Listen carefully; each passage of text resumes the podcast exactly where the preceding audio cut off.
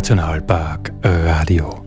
Die Radiosendung und der Podcast vom Nationalpark Gesäuse, dem einzigen Nationalpark der Steiermark.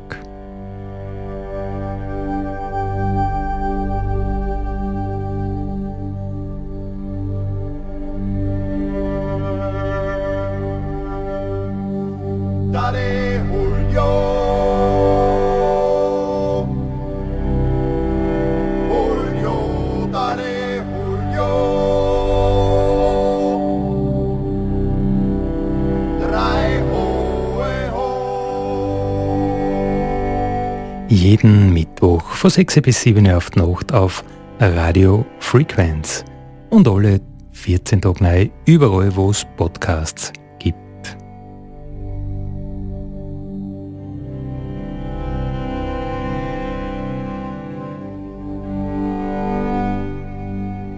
Grüß euch, gefällt mich, dass ihr diesmal wieder mit dabei seid. Äh, wenn es um den Nationalpark geht, wenn es ums Gseis geht oder wenn es äh, so wie in der Schule eigentlich ist. Heute, glaube ich, haben wir ganz schön ein zaches Thema. Wir werden rechnen, wir werden in die Physik schauen, äh, wir werden uns ganz schön tief äh, in diese naturkundlichen Künste begeben.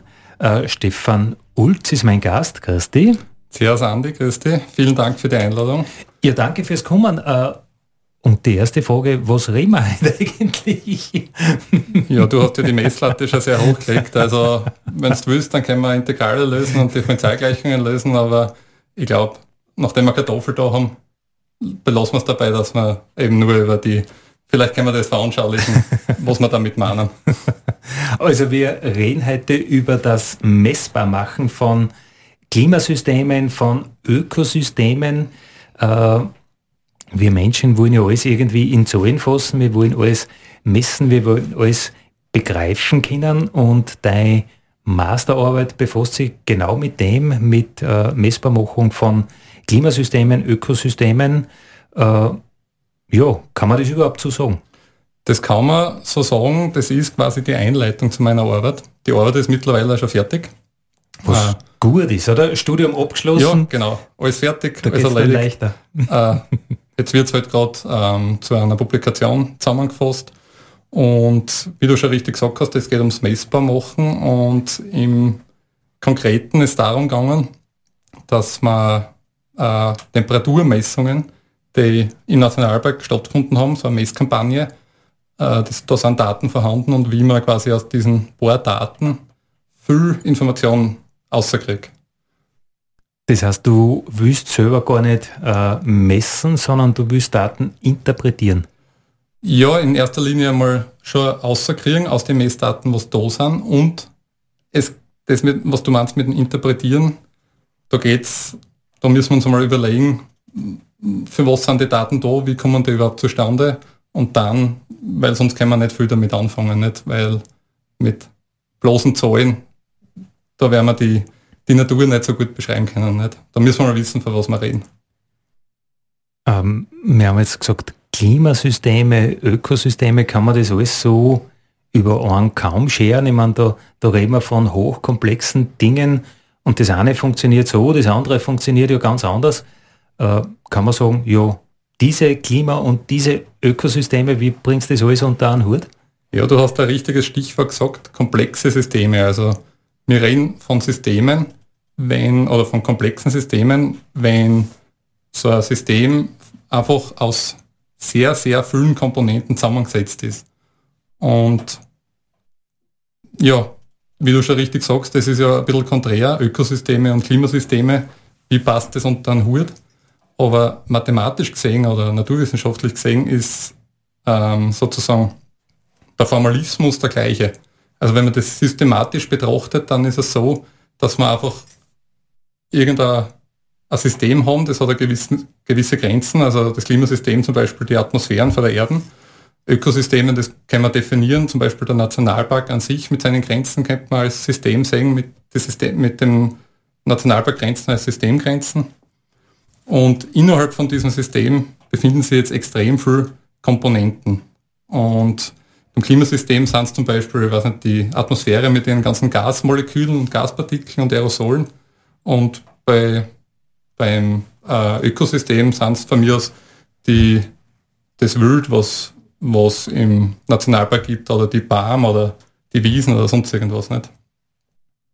Aber ich stelle mir das irgendwie total kompliziert vor. Also wenn ich jetzt an ein Lebewesen denke, zum Beispiel an einen Menschen, allein einen Menschen zu beschreiben, wie geht es dem gerade, das ist ja eine Sache, das ist schon irrsinnig komplex. Und dann schaust du in ein, in ein, in ein viel, viel größeres System. Es ist schwierig zu fassen, oder?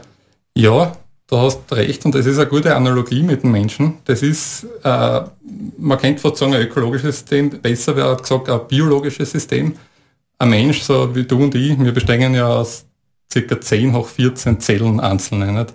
Also das ist eine Zahl mit 14 Nullen hinten drauf. Also wenn man die ganzen Zellen an einer Kette aneinander rein würden, dann könnte man 60 Mal damit die Erden umspannen. Also damit will ich nur sagen, das ist eine wirklich große Zahl. Viele sozusagen? Ja, sehr viele. Und jetzt ist die Frage, okay, ähm, wenn ich jetzt jede einzelne Zelle von den 10 auf 14 Zellen betrachte, nicht, wie kann ich dann auf, auf von mir aus den Gesundheitszustand für, für die und mir schließen? Nicht? Also wir beide haben eine gewisse Körpertemperatur und die entsteht aus dem Grund, weil diese ganzen Zellen miteinander wechselwirken. Das ist auch eine sehr wichtige äh, Eigenschaft von Systemen, dass die ganzen Komponenten, also in dem Fall die Zellen, miteinander wechselwirken. Und diese Wechselwirkungen, die erzeugen Rückkopplungen und so weiter. Und dann ergibt sich halt eben ein Zustand, äh, zum Beispiel eine Größe, eine Zustandsgröße wie die Körpertemperatur. Nicht? Und jetzt da können wir quasi unterscheiden zwischen, also man spricht da auf der einen Seite von der Mikroebene, das ist bei Menschen sind das die Zellen, und auf der anderen Seite von der Makroebene, das sind zum Beispiel die Körpertemperatur oder der Elektrolythaushalt oder sonst irgendwas. Also das sind Zustandsgrößen von der Makroebene. Und die ergeben sich aber durch das Zusammenspiel, das Komplexe von den, äh, in der Mikroebene, also von den Zellen, die was miteinander interagieren. Jetzt konnte ich sagen, wie viel hast du gesagt? 10 äh, hoch 14 Zellen. Genau. Also eine Zahl mit 14 Nuller hinten dran und ich schaue da von oben drauf und denke mir, wie soll ich jemals äh, verstehen, ob die alle richtig funktionieren? Und man versteht es nicht. Und dann gibt es aber sowas wie die Körpertemperatur. Im Es hat der Mensch Fieber, kommt drauf, na, der kein Fieber. Also kann ich sagen, eigentlich sind die alle, dieses Gesamtsystem Mensch funktioniert ganz prima und offenbar gibt es keine gräberen, so sage ich jetzt einmal, systemrelevanten, akuten Probleme. Also voll simpel. Eigentlich schon, ja. Vor allem, wenn man sagt, wir können ja alles immer ein bisschen einfacher machen, uns das ganze Leben nicht und sagen wir, wir sind jetzt ein Körper, der was nur aus zwei Zellen besteht. Nicht? Und sagen wir, einfach mal angenommen, die zwei Zellen, da hat die Zelle A, die benennen wir jetzt, die hat 1 Grad Temperatur und die Zelle 2 hat 2 Grad Temperatur. Und dann definieren wir einfach äh, die Körpertemperatur von dem Zwei-Zellen-System und sagen wir, okay, die, der Durchschnitt von den zwei Zellen ist nachher die Körpertemperatur und das wären nachher 1,5 Grad. Jetzt ist es komplett egal, ob Zelle A 1 oder 2 Grad hat oder Zelle B 1 oder 2 Grad. Also wenn wir das vertauschen würden, sagen wir Zelle A hat 2 Grad und Zelle B 1 Grad, dann wäre die Körpertemperatur trotzdem noch immer 1,5 Grad. Und das, äh, das ist quasi, wir, können, wir haben zwei Mikrozustände, zwei verschiedene, die repräsentieren aber den gleichen Makrozustand, also der Makrozustand in dem Fall die Körpertemperatur. Und das ist nur, um das zu veranschaulichen, was, was mit den zwei Ebenen da gemeint ist. Stimmen, stimmen das praktisch dann nur, wenn beide 1 Grad hätten oder beide 2 Grad hätten, dann war das System irgendwie nicht dort, wo wir es haben möchten. Genau. Zum Beispiel, wenn wir sagen, okay, 2 Grad Durchschnittstemperatur, also über 1,5 Grad Durchschnittstemperatur ist zu viel, dann, dann warten, wenn beide 2 Grad hätten, war das natürlich dann äh, zu hohe Körpertemperatur nicht. Und Wichtig zum Verstehen jetzt, wieso, wieso wir jetzt überhaupt über das reden, ist, wenn wir jetzt wieder einen ganzen Menschen betrachten und sagen, okay, die Körpertemperatur ist erhöht, dann hilft das nichts, wenn ich den jetzt in einen Kühlschrank einstelle, nicht, auf Dauer gesehen, sondern ich muss mir überlegen, okay, wie interagieren diese ganzen 10 nach 14 Zellen miteinander und wo muss ich die Stellschrauben setzen. Also da, welche von mir aus Medikamente, die was biochemisch irgendwas im Körper machen, muss ich dran, damit quasi die Körpertemperatur wieder auf einen normalen Bereich kommt. Und das ist das Interessante und das Wichtige, wieso wir das verstehen müssen, was wir überhaupt messen. Nicht? Ich bin gespannt, wie wir dann äh, von den 10 hoch 14 Zöden äh, bis zum Klima kommen, aber das hören wir uns später an. Ihr Herz ist Nationalpark Radio, den Nationalpark Podcast. Äh, wir plaudern heute über das Messbarmachen von Ökosystemen, von Klimasystemen. Stefan Ulz ist heute zu Gast. Äh, Stefan, wir haben schon ganz schön äh, kompliziert äh, uns mit der Thematik befasst, wenn wir jetzt einen makroskopischen Zustand gemessen haben. Also das, ich verstehe jetzt zum Beispiel bei unserem Zellenbeispiel die Körpertemperatur. Mhm. Was bringt uns das jetzt? Ähm, das bringt uns äh, folgendes, dass man, wenn wir die Zustände haben, dann können wir es vergleichen mit zum Beispiel Computersimulationen. Also Computer dann nichts anderes wie die simulieren meistens also auf der Mikroebene, weil sie einfach die Rechenleistung haben. Die kennen diese ganzen 10 auf 14 Zellen, die was miteinander wechselwirken, können es mehr oder weniger beschreiben. Also kommt auf die Rechenleistung immer drauf an. Ja, aber, und dann kann man eigentlich in die Zukunft blicken, wie sich so ein System verhalten wird, egal jetzt welches, ob das jetzt das Klimasystem ist oder Ökosysteme oder soziale Systeme also, oder die Wirtschaft. Man kann alles damit, äh, man kann simulieren, wenn man die richtigen ähm, Prozesse findet, die was von einem Zustand in den anderen führen und dann kann man das Ganze in die Zukunft projizieren und dann kann man es vergleichen mit den Sachen, was wir gemessen haben. Beziehungsweise man nimmt das, die Zustandsgröße, die was man gemessen hat und geht ausgehend von der in die Zukunft oder in die Vergangenheit und kann wiederum entweder Prognosen machen oder ähm, das Modell, das was man aufgestellt hat, validieren mit der Simulation in die Vergangenheit. Man schaut in die Vergangenheit zurück und äh, das System müsste äh, die richtigen Daten dann praktisch außer, außerbringen. Es müsste sagen, ja, die Temperatur war so und so und so. Genau. Um, um bei dem Beispiel zu bleiben. Mhm. Wenn man das richtig modelliert hat, wenn man alle Interaktionen mit einberechnet hat, dann sollte genau das rauskommen, wie es in der Vergangenheit war. Und das kann man nur vergleichen, wenn man da Messdaten davon hat. Nicht? Mhm, ist klar, ja. Mhm. ja, ja. Aber wenn es in die Vergangenheit richtig äh, ausrechnen kann, was da rauskommen muss, äh, würde ich daraus schließen, dass ich in die Zukunft richtig äh, voraussagen könnte. Genau, das ist richtig. Dann, das ist einmal ein sehr gutes Indiz dafür, dass es in die Zukunft auch passt, die Berechnung. Da muss man sich natürlich anschauen, wie stark die Sachen von den, den Anfangswerten eben von dem, was wir gemessen haben, abhängen. Aber im Prinzip können wir dann prognostizieren in die Zukunft. Und dann können wir eben sagen, okay, an welche Stellschrauben müssen wir schrauben, damit jetzt die Temperatur vom, im Alpenraum nicht höher wird. Oder besser gesagt, an welchen Stellschrauben sollte man nicht schrauben, dass die Temperatur nicht höher wird. nicht? So wie, dass man die, die Treibhausgase noch, also die Konzentration der Treibhausgase erhöhen in der mhm. Atmosphäre. Irgendwie denkt man sich, ja, du hast dich dann sehr viel konkret mit, mit Bodentemperaturlockern auseinandergesetzt. Äh, eigentlich denkt man sich, ja, man will wissen, wie kalt oder wie warm es dort ist, Temperatur messen, also Temperatursensor irgendwo hin, irgendwo drauf, irgendwo eingraben und gut ist, oder? Und die Messreihe aufgeschrieben und also wo genau ist die Problemstellung deiner, deiner Arbeit? Genau das, was du jetzt beschrieben hast, das war die Ausgangslage, von der wir ausgegangen sind. Da habe ich mit dem Alex Maringer zusammengesetzt äh, mit dem Leiter vom Natur- und Umweltschutz beim Nationalpark. Und der hat mir erzählt von, dieser, von diesen Messreihen, da haben sie Temperaturlocker an verschiedenen Standorten im Nationalpark verkommen und über zehn Jahre einfach die Temperatur dort gemessen. Mhm. Und dann ist es aber so, es gibt für, fürs Klima und für Ökosysteme gibt es eben diese sogenannten Zustandsgrößen, wichtige, essentielle Zustandsgrößen, die werden definiert von von Gremien wie die, die WMO, also die Weltmeteorologieorganisation oder ähm, das LTR, das ist so ein Langzeit-Ökosystemforschungskonsortium äh, in Europa, wo, wo der Nationalpark eben auch dabei ist. Und die definieren Zustandsgrößen, die wichtig sind für diese Systeme. Und da ergibt es, dass ähm, zum Beispiel der Bodenwärmestrom, also der Wärmestrom zwischen Atmosphäre und Boden und auch die Oberflächentemperatur vom Boden äh, wichtig sind für sowohl das Klimasystem als auch für Ökosysteme.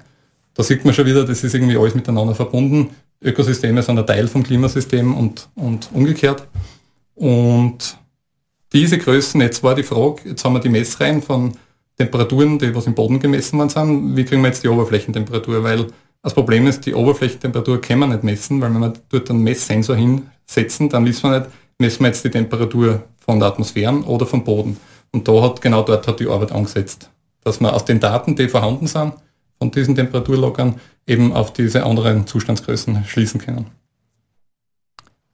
Okay. Äh, stell mir nicht ganz einfach vor, weil dieser Wärmestrom im Boden, der ist ja extrem materialabhängig, oder? Ob das jetzt ein Schotter ist oder Erden ist oder wie der Sensor eingraben ist, ob da Luftblasen ist. Äh, wie spielen diese Dinge in deiner Überlegung äh, irgendwie eine Rolle? Gar nicht so stark, weil, man, weil ich bei der Modellierung davon ausgegangen bin, dass der Boden, dass quasi diese äh, Standorte einen homogenen Boden haben, wo keine Luftanschlüsse sind und wenig Konvektion stattfindet. Man kann auch sagen, dass Konvektion jetzt gar nicht so das große Problem ist. Ähm, und es geht auch um zukünftige Messereien, wo man dann genau definiert, wo man es halt eingraben soll. Also Prinzip, im Prinzip ist es um, um die Modellierung gegangen und um, um dass wir die Größen rauskriegen. Aber äh, das Schwierige dabei war jetzt eigentlich eben, wie man von diesen Punktdaten auf diese anderen Messgrößen schließen können. Nicht? Und da kommt dann eben, wie du schon eingangs angesprochen hast, die Mathematik ins Spiel. Ihr Herz ist Nationalpark Radio, den Nationalpark Podcast und äh, heute mit einem, mit einem ganz anderen Thema, nämlich mit einem mm, mathematischen, hoffe ich, glaube ich, also ich glaube, wir, wir kommen jetzt zur, zur Mathematik schön langsam. Stefan Ulz, du bist heute unser Gast. Äh, wenn ich jetzt diese, diese gemessenen Temperaturen habe vor dem Bodenlocker, äh, wie kommst du eben dann zu diesem Bodenwärmestrom, zu dieser Oberflächentemperatur, zu diesen allen anderen Daten, die man braucht, um was gescheit simulieren zu können, die man aber jetzt nicht hat? Ja, also wie gesagt, wir haben die Daten, die sind vorhanden, die Punktdaten und wie du richtig gefragt hast, wie kommen wir jetzt zu den anderen Zustandsgrößen, die so wichtig sind für Klimasysteme und für das Ökosystem? Und da nehmen wir äh, ein mathematisches Hilfsmittel, ein mathematisches Modell her, das nennt sich Wärmeleitungsgleichung oder allgemeiner gesagt Diffusionsgleichung.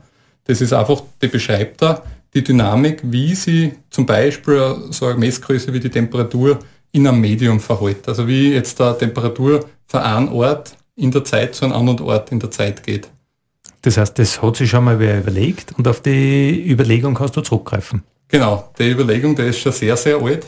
Ich kann jetzt das Jahr nicht sagen, aber die Wärmeleitungsgleichung oder Diffusionsgleichung, äh, ja, die ist sicher schon im, im 17., 18. Jahrhundert aufgestellt worden.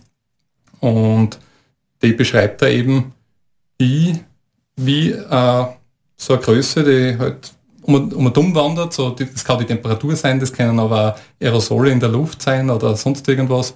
Oder also nicht, Menschen in großen Ansammlungen sein, wie, wie sie quasi die, die Messgröße in dem Fall, im konkreten Fall bei uns, die Temperatur, wie sie die im Erdboden verhält. Nicht?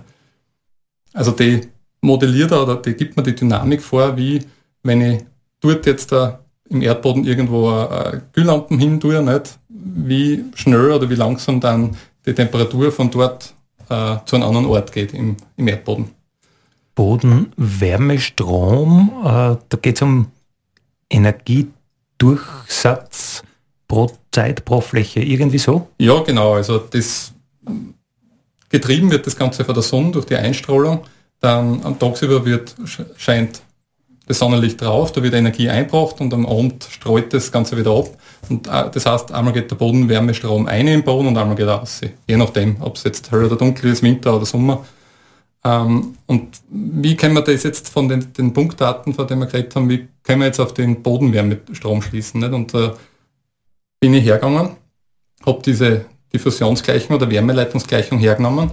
Und das Gute ist bei dem Ganzen, dass das eine sogenannte lineare Gleichung ist. Ja? Das heißt, der, der, also, das heißt, man kann, wenn man eine Lösung gefunden hat für das Problem, das mit einer anderen Lösung äh, addieren. Also man kann das dazu rechnen und dann hat man wieder eine Lösung gefunden. Ja?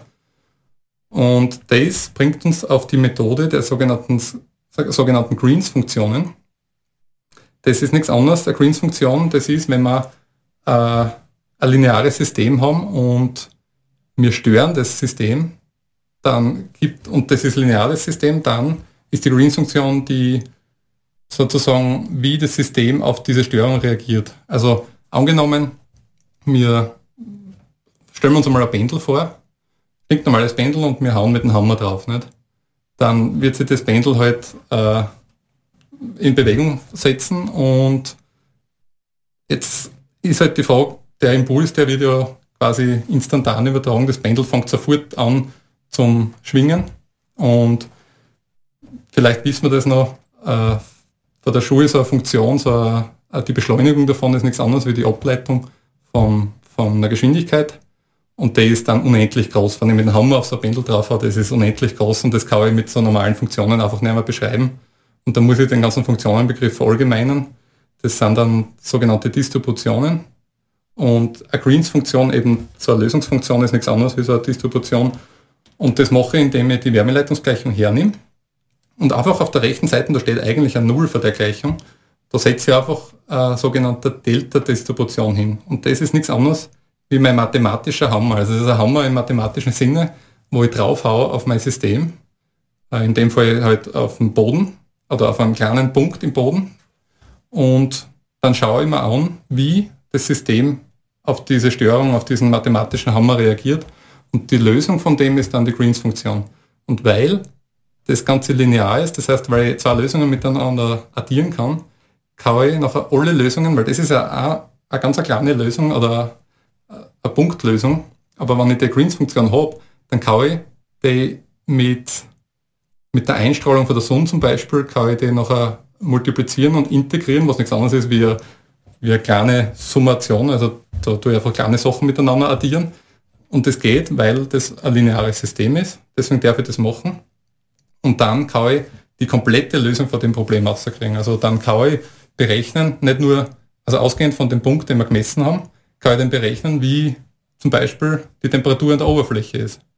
Oder sonst irgendwo im Boden. Für alle Zeiten, wo ich halt gemessen habe. Nicht? Und den Bodenwerbestrom kriege ich ganz einfach raus. Das ist nichts anderes wie die Ableitung von der Temperatur nach, nach der Tiefe.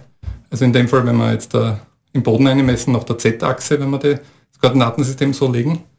Und ja, die Ableitung davon, wenn ich die Temperatur, Temperatur überall habe, dann kann ich die Ableitung davon überall leicht ausrechnen, dann kriege ich die Temperatur und den Bodenwärmestrom für einen kompletten Boden und auch eben auch für die Oberfläche vom Boden.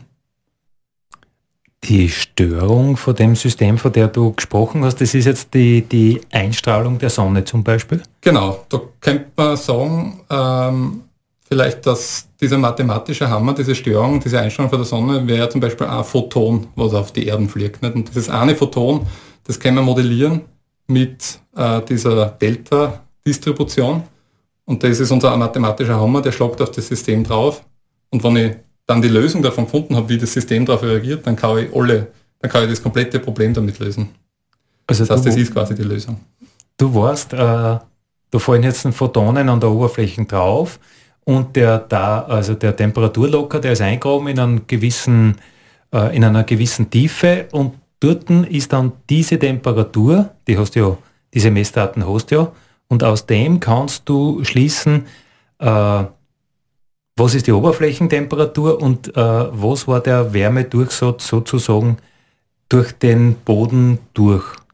Ja, exakt. Also dadurch, dass ich die Temperaturdaten habe und dadurch, dass ich weiß, wie das System funktioniert, also wie, das, wie die Dynamik von dieser Wärmeleitung funktioniert, nicht?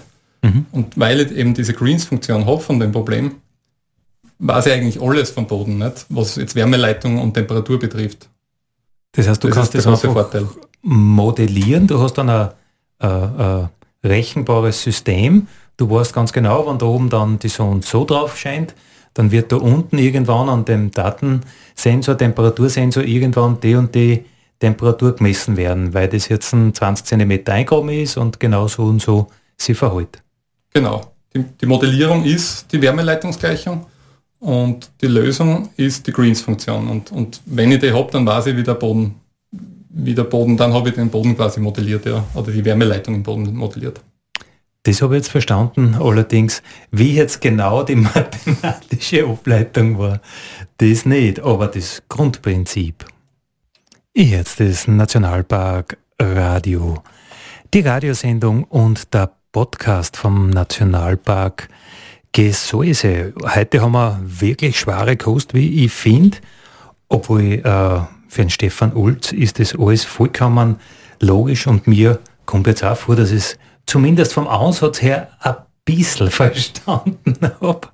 Äh, wobei, Stefan, eins habe ich noch nicht verstanden. Was ist jetzt ein, wirklich das Ergebnis deiner Arbeit? Du hast dir das überlegt und du hast einen theoretischen Ansatz gefunden, du hast eine Methode gefunden, wie du das mathematisch abbilden kannst, aber das ist ja noch nichts äh, irgendwie Greifbares. Ich meine, ich komme ja aus einer technischen Ausbildung ursprünglich zu meiner Zeit hat es Tabellenbücher gegeben, irgendwann ist dann der Computer gekommen, da hat es halt dann äh, ja, irgendwelche Rechenprogramme gegeben, ganz geschickte Sachen. Hast du aus deinem Wissenherzen praktisch ein, ein Computerprogramm geschrieben oder hast du das auf einer Webseite integriert oder wie kannst du, wenn du was wissen willst, deine theoretischen Überlegungen in, in, in konkrete Zahlen übersetzen? Ja, vielleicht zuerst einmal was gesagt hast mit der leicht verdaulichen oder mit der schwer verdaulichen Kost. es war für mich nicht leicht, die Gleichung oder die Greens-Funktion zu finden. Also da habe ich mir wirklich drei Wochen lang einen Kopf zerbrochen, nur ein bisschen um das in einen Kontext zu setzen. Und mit, ja, mit der Greens-Funktion, wenn man die, wie du schon richtig gesagt hast, äh, da, was macht man dann damit? Tabellenbücher sind heutzutage nicht mehr wirklich äh, relevant. Nicht mehr on vogue. Ja, das stimmt. ja. ähm, aber genau, ich habe dann ein Computerprogramm dazu geschrieben, die, was man diese Greens-Funktion implementiert, also das, da stecke ich die Greens-Funktion ein, also die Lösung von dem Problem, gibt dann diese gemessenen Temperaturdaten dazu, also die, die spüre ich einfach ein ins Computersystem. Und ausgehend von den gemessenen Temperaturdaten gibt man die Greens-Funktion dann vor, wie sie, äh, wie der, das, Temperaturprofil beziehungsweise und oder das Bodenwärmestromprofil im Boden ausschaut. Also im Endeffekt ist dann ein Computerprogramm, da, wo man seine Daten einspülen kann und der spuckt da dann die ganzen Zustandsgrößen, diese wichtigen Zustandsgrößen außer wie Bodenwärmestrom, Oberflächentemperatur und so weiter. Und dann kann man das Ganze noch äh, weitertreiben und in Verbindung setzen mit anderen Zustandsgrößen wie die Verdampfung von, von Wasser, also die, man spricht ja von der latenten Wärme, ähm, von der sensiblen Wärme. Also da gibt es auch an der Oberfläche vom Erdboden an, an Energie, wie soll man sagen, eine Energiebilanz, die am Ende des Tages fast null sein soll und dann kann ich quasi diese Energiebilanz schließen mit den Zustandsgrößen, was wir da gefunden haben. Äh, wie kann ich mir das jetzt in der Praxis vorstellen? Du sagst Computerprogramm. Ist das was anwenderfreundliches, sage ich jetzt einmal, Windows äh, basierend mit einer schönen Oberfläche und überall sind Icons, die ganz, ganz künstlerisch gestaltet sind oder ist das ein Bluescreen, äh, wo man dann wirklich Zahlen einklopfen muss oder, oder ist dein, dein Input der Excel-Tabellen mit den Temperaturen oder, oder wie, wie geht das in der Praxis? Ja, das war halt echt schön, wenn das so eine schöne GUI war, also Graphic User Interface das ist es leider nicht. Ähm, ich habe das Ganze mit Python oder mit einer Bibliothek, die, heißt, die nennt sich NumPy, äh, programmiert. Und leider Gottes, ich glaube, der Wahl kennt nur E-Mail aus, weil ich habe das jetzt nicht äh, wie ein Softwareentwickler so schön aufbereitet, das Ganze. Aber ich bin dabei, beziehungsweise versuche ich das jetzt ein bisschen anwendungsorientierter zu machen, sodass man dann, ja, dass man, auch wenn man jetzt da verprogrammieren jetzt da, ähm, nicht so versiert ist auf dem, dass man damit, damit auch was anfangen kann. Also du müsstest dich jetzt eigentlich mit einem Softwareentwickler zusammentun und das war äh, da gibt es ja Programme, die irgendwas GUI hassen, zum Beispiel PT GUI war einmal so ein Programm, das hat äh, Fotos im Panorama zusammengerechnet und das GUI steht für Graphic User äh, Interface, also einfach eine Oberflächen, die man grafisch so versteht, intuitiv bedienen kann. Das heißt, das wäre eigentlich der nächste logische Schluss, dass du mit einem, mit einem EDV-Menschen ein anwendbares Programm, also eine anwendbare Software machst, wenn sich außerstellt, dass ja das überhaupt stimmt, was da du da überlegt hast. Ja, also wenn du einen guten Grafiker kennst oder einen Softwareentwickler, dann können wir uns auf jeden Fall zusammensetzen. Aber ich glaube, dass der Bedarf jetzt da bei außerhalb von der Wissenschaft nicht so groß ist und innerhalb von der Wissenschaft kann man das mitten, wenn man das publiziert, irgendwie mitgeben, so dass, dass sie die, die was ähm, damit was anfangen wissen, dass sie den noch auskennen mit dem Programm. Aber meine ketzerische Frage, die hast du jetzt überhört. Gell? Äh, was ist, wenn ja das gar nicht stimmt? Also gibt es äh, äh, eine Methode, wie, wie du das überprüfen kannst? Ja, die ketzerische Frage habe ich jetzt nicht absichtlich überhört. ähm, ja, gibt's, ich bin gerade dabei, ich habe Daten vom Umweltbundesamt gekriegt, wo einerseits ähm, in zwei verschiedenen Tiefen Temperaturlocker einkommen sind und zusätzlich noch der Bodenwärmestrom mit einer anderen Methode gemessen worden ist, wirklich in 10 cm Tiefe. Ähm, und die zwei Temperaturdaten, die was gemessen worden sind, sind in, einmal in 5 und einmal in 10 cm gemessen. Und ich nehme jetzt da zum Beispiel die Daten für 5 cm her, die Temperaturdaten, ähm, gebe die Daten eine in mein Programm. Also das ist wirklich, wie du gesagt hast, der Excel-Tabellen oder CSV-Tabellen. Mhm. Gibt das eine in mein Programm und der spuckt und sage ihm dann, spuckt mir die Daten für die Temperatur in 10 Metern aus, nicht? Weil dann kann ich es vergleichen, okay. Und das ist ja gemessen worden, also dann. Das ist gemessen ja. worden, ja mhm. genau. Und dann kann ich es vergleichen mit den gemessenen Daten. Und dann, das gibt mir quasi die Qualität wieder von meiner Methode, die, mhm. äh, wie gut es übereinstimmt. Und das, so wie es jetzt ausschaut, passen das sehr, sehr gut überein. Was deine Überlegung, dein Programm, deine Masterarbeit wieder stützt. Genau, ja. Beziehungsweise die, die Methode der Greens-Funktion, die ist ja auch schon uralt eigentlich aber jetzt auf das spezielle Problem angewandt, schaut das, also validiert das die Methode sehr gut. Und das war natürlich ein Argument, äh, warum du gesagt hast, du willst jetzt endlich fertig werden mit deiner Masterarbeit und das ist so fertig. oder, oder, wie hat das dein Professor, dein Betreuer gesehen? Ja, in der Physik geht es noch so halbwegs, in der Mathematik wird schwer, dass man sagt, das ist so, das muss man halt meistens beweisen, dass sowas wirklich so ist. Ja. Und das kann man aber auch gut. Das heißt, du hast alles schon in trockenen Tüchern und, und äh, was bist du dann mit deinem Studium? Master? Diplom-Ingenieur ist da der Titel bei technischer Physik. Okay, ja. da gibt es den Diplom-Ingenieur. Mhm. Ah, interessant. Ja. Ihr Herz ist Nationalpark Radio, die Radiosendung und den Podcast vom Nationalpark Gesäuse, der einzige Nationalpark der Steiermark und ihr wisst ja, sagt einfach niemals bitte Naturpark zu uns, weil wir kein Naturpark sind.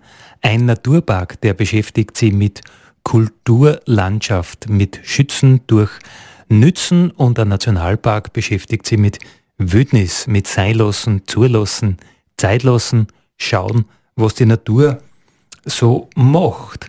Ja, heute bei mir im Nationalpark Radio ist der Stefan Ulz zu Gast, äh, ein Mann, der unglaublich gern und gut rechnen kann. Äh, aber was macht dieser Stefan Ulz in seiner Freizeit? Was bist du für ein Mensch, Stefan? Ja, also wenn ich nicht vor die Formeln sitze, dann bin ich in der meisten Zeit eh äh, draußen unterwegs und auch oft im Sommer im Nationalpark beim Klettern oder im Winter beim Skitouren gehen. Also alle, sage ich mal, Berg- oder alpinen Disziplinen, was man was so gibt.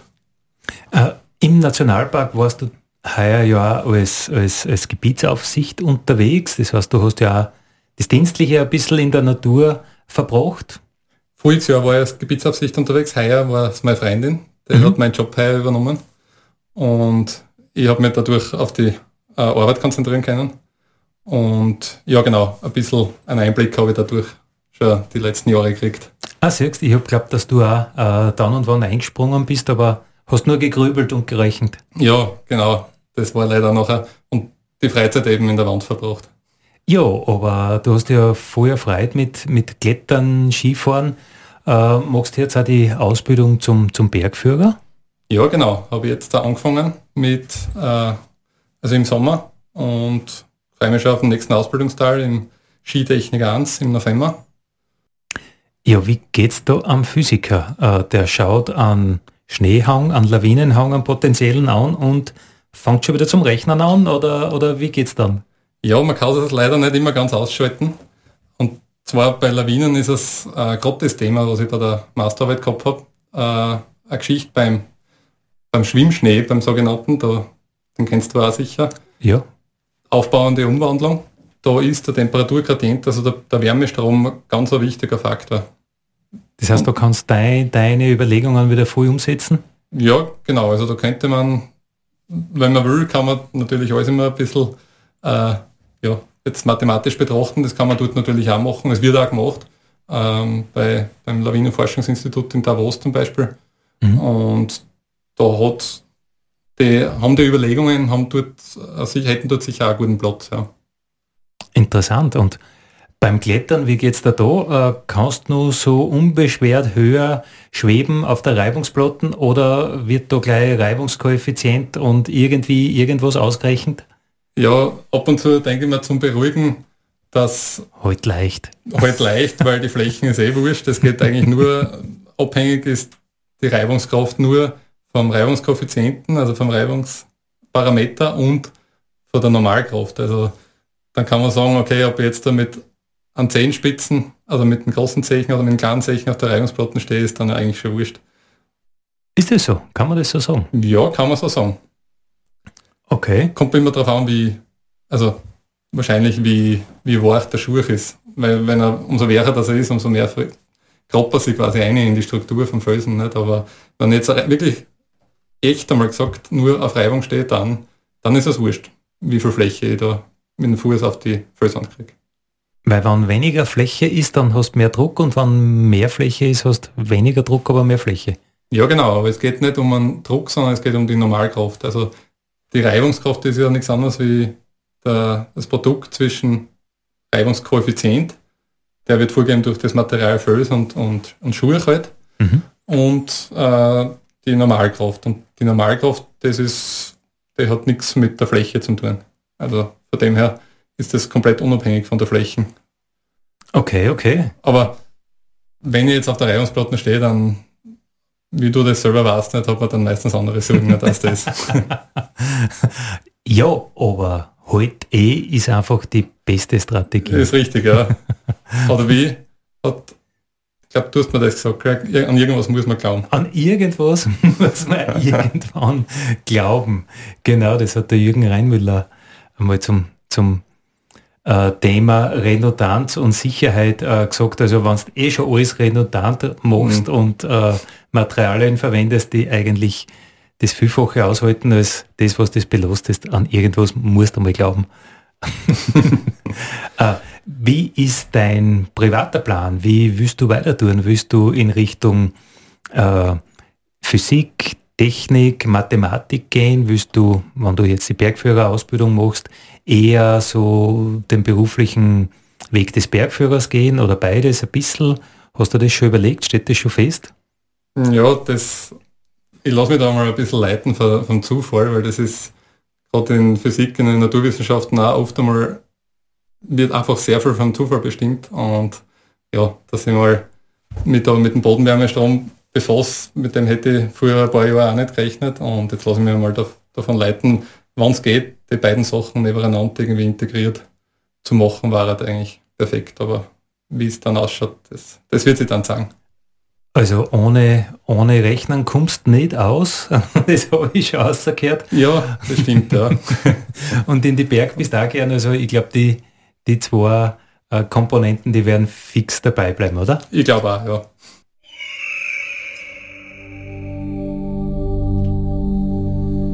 Daddy. Das war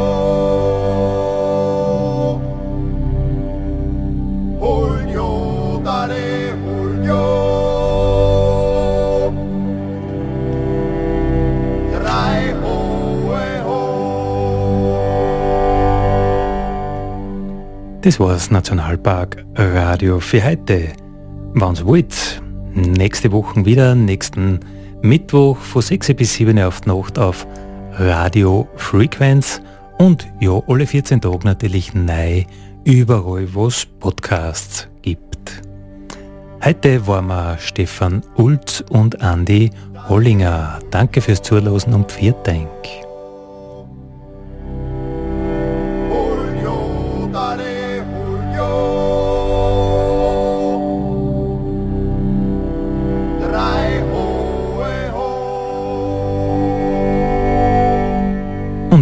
Übrigens ist Nationalpark Radio und der Podcast werden gemacht mit Unterstützung vom Land Steiermark und der Europäischen Union.